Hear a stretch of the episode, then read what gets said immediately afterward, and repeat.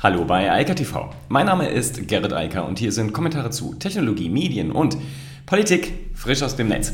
Und es gibt heute wirklich gute Nachrichten, wenn wir uns das ganze Thema Kryptowährung so anschauen. Denn eines der Kernprobleme, und das, das lässt sich schwer wegdiskutieren, ist, dass das Mining und das Aufrechterhalten des Netzwerkes in der Blockchain ziemlich viel Ressourcen verschwendet. Und ja, da wird zwar immer gerne darüber hinweggesehen, dass andere Bargeld zum Beispiel, ähm, Möglichkeiten, auch sehr viele Ressourcen verschwenden, aber trotzdem ist da was dran und da muss sich was ändern und das tut es, zumindest schon mal für die Ethereum Blockchain. Außerdem geht es um Amazon Android und Windows, genauer gesagt Windows 10 X, was gerade abgekündigt wurde. So ist das Leben, wird nicht kommen. Ethereum hat einfach mal gerechnet und so eine Prognose gemacht, wie sich die Entwicklung jetzt darstellen wird, wenn sie von Proof of Work zu Proof of Stake wechseln. Denn genau das passiert ja gerade mit der Blockchain. Das ist eine Weiterentwicklung, die war überfällig, denn diskutiert wird sie seit 2012. Ich musste das mal nachschauen. Das ist so unglaublich lange her, dass dieses alternative Konzept diskutiert wird.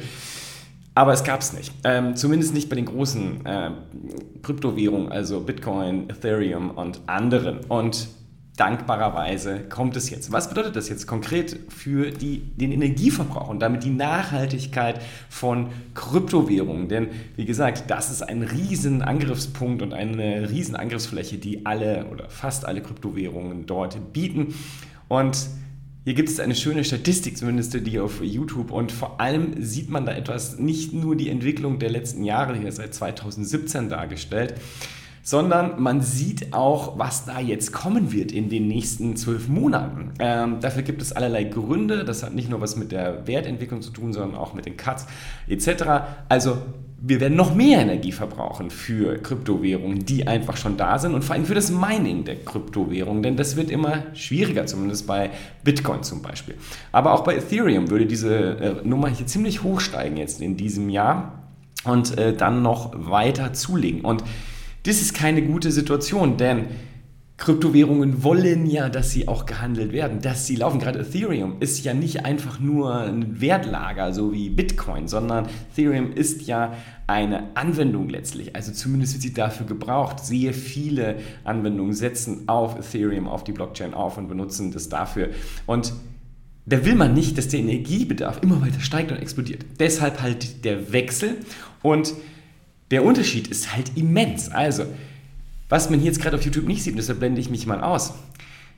Wenn jetzt die neue Proof of Stake Ethereum Blockchain komplett Realität ist, also wenn alles umgewandelt wurde und das läuft, dann wird diese Ethereum-Statistik äh, dort nicht mehr explodieren, sondern die wird im Gegenteil fast auf Null sinken.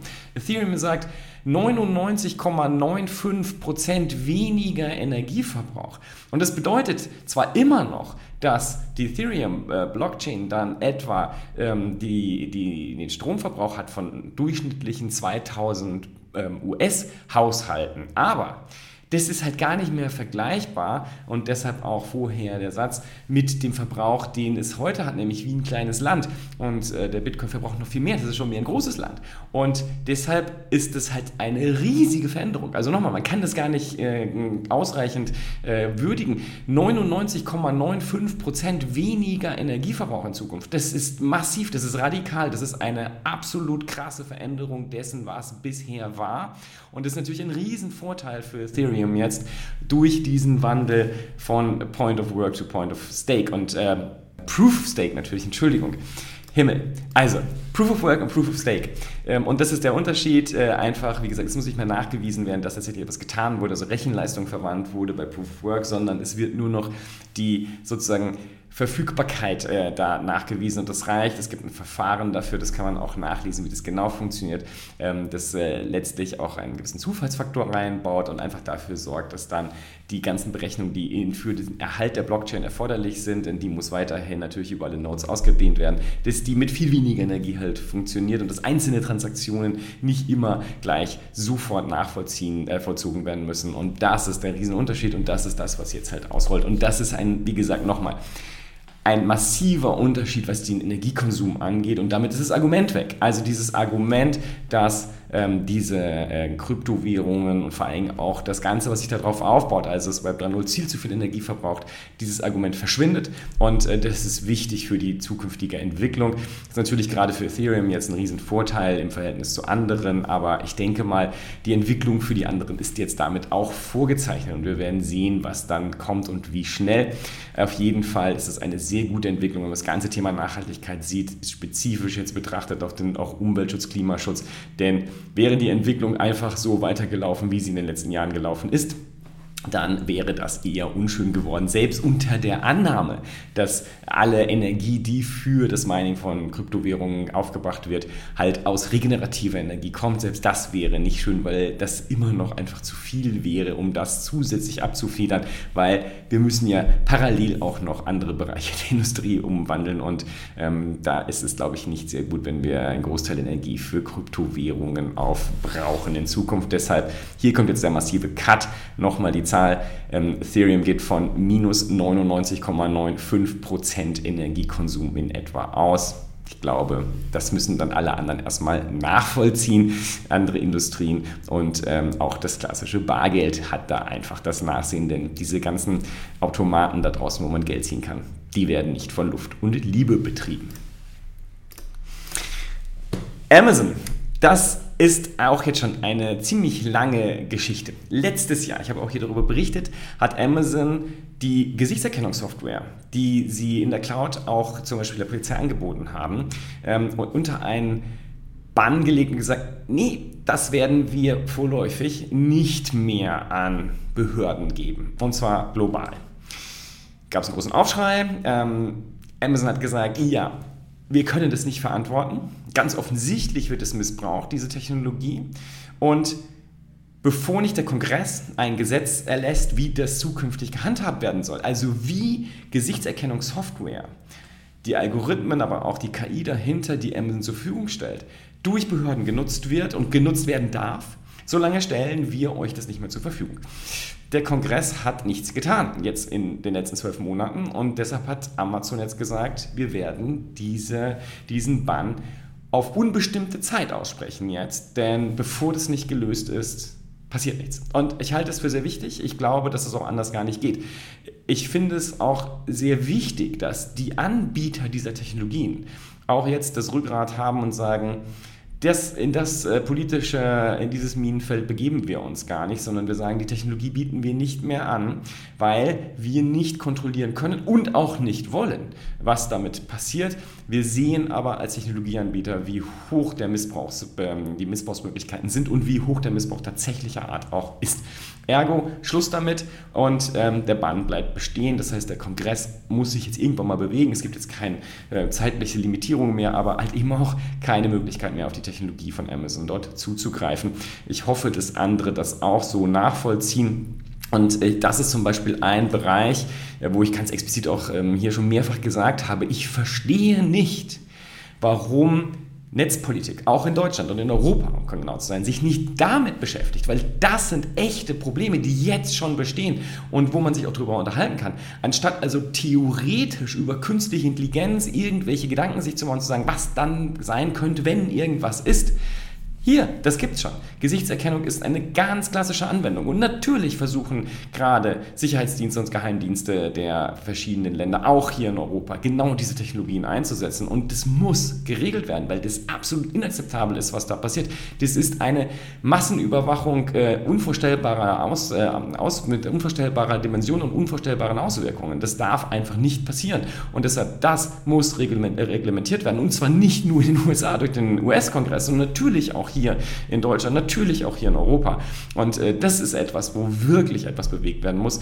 Ähm, stattdessen beschäftigt sich die hiesige Politik lieber mit Fragen wie Leistungsschutzrecht und ähnlichem. Das brauchen wir nicht. Was wir brauchen, sind Regeln hierfür. Das ist tatsächlich wichtig. Und wir brauchen auch keine Regeln für theoretische mögliche äh, KI-Anwendungen der Zukunft. Da muss man sich dann Gedanken drüber machen, wenn sie da sind. Und ich kann auch nur an dieser Stelle noch einmal wiederholen. Ich bin sehr froh, dass die Technologieanbieter Also insbesondere die Größen im Cloud-Business wie Amazon und ich hoffe auch Google und Co. hier ganz klar sehen, so geht es nicht und wir müssen das einschränken. Diese Technologien dürfen wir auch Behörden nicht zur Verfügung stellen, solange die ihre Hausaufgaben nicht machen. Und das heißt klare Regularien aufstellen, wann man solche Technologien überhaupt einsetzen darf. Ja, das ist spannend. Also es gibt demnächst eine neue Android-Software. also das Betriebssystem für Smartphones, das äh, von Google kommt. Und als ich die ersten Bilder gesehen habe, war mein erster Gedanke, hm, das sieht aus wie das iPhone. Ich habe das erst gar nicht als, ich habe gedacht, das wäre sozusagen ein neuer, irgendwie ein Designvorschlag für iPhone Operating Systems. Es ist sozusagen jetzt die erste Designveränderung bei Google seit sieben Jahren und jetzt sehen sie aus endgültig wie das iOS. Ähm, und das finde ich schon ein bisschen traurig. Also ich verstehe natürlich, dass man dem Marktführer gerne kopiert und sich daran orientiert. Aber wenn man schon so einen großen Wurf machen will, warum dann so eine radikale Kopie, ähm, wo sich ja jeder fragen wird, warum macht ihr jetzt einen, einen Klon von iOS in der Oberfläche? Das ist ja total peinlich. Ähm, es gibt dann natürlich so ein paar äh, Special Features, die sie einbauen und die sozusagen das dann äh, abwerten, wandeln sollen. Aber wenn man sich einfach die Hauptfaktoren ansieht, ja, dann ist es schwer, die Kopie zu ignorieren. Nun gut, ähm, ist halt so. Microsoft hat auch ein Problem mit Google, ähm, also in diesem Fall jetzt andersrum. Das Ding heißt Chrome, äh, also Chrome OS, nicht der Browser. Und da wollte Microsoft gerne eine eigene Technologie entgegensetzen. Also nicht mehr das schwere Schlachtschiff Windows, sondern so ein locker flockiges Segelschiff, das äh, schnell über den Ozean düst. Und das sollte Windows 10 X werden. Ähm, ja, das X war scheinbar Programm, denn das Ding wurde lange bevor es, äh, also die Rumors waren schon lange da, aber lange bevor es eigentlich dann mal starten sollte, wurde es schon quasi als tot angesehen und das hat Microsoft jetzt auch bestätigt und gesagt, das Ding wird nie kommen, wir werden Teile der Technologie in die nächste, eine der nächsten Windows-Versionen integrieren. Wir werden sehen, welche das dann ist und ob es das überhaupt jemals gibt. Ich glaube einfach, dass ähm, diese Art von Software nicht Microsoft-Land ist. Ähm, das haben sie zu oft bewiesen, auch mit Versuchen von mobilen Operating Systems und das geht ja hier in die ähnliche Richtung. Ich glaube, das können sie nicht. Ähm, wir werden sehen, ob sie irgendwann ähm, so eher cloud-orientiertere äh, Operating Systems äh, bieten können. Aktuell offensichtlich eher nicht. Und vermutlich sehen sie auch weiterhin, dass ja alle Leute das andere Zeug ja eh kaufen.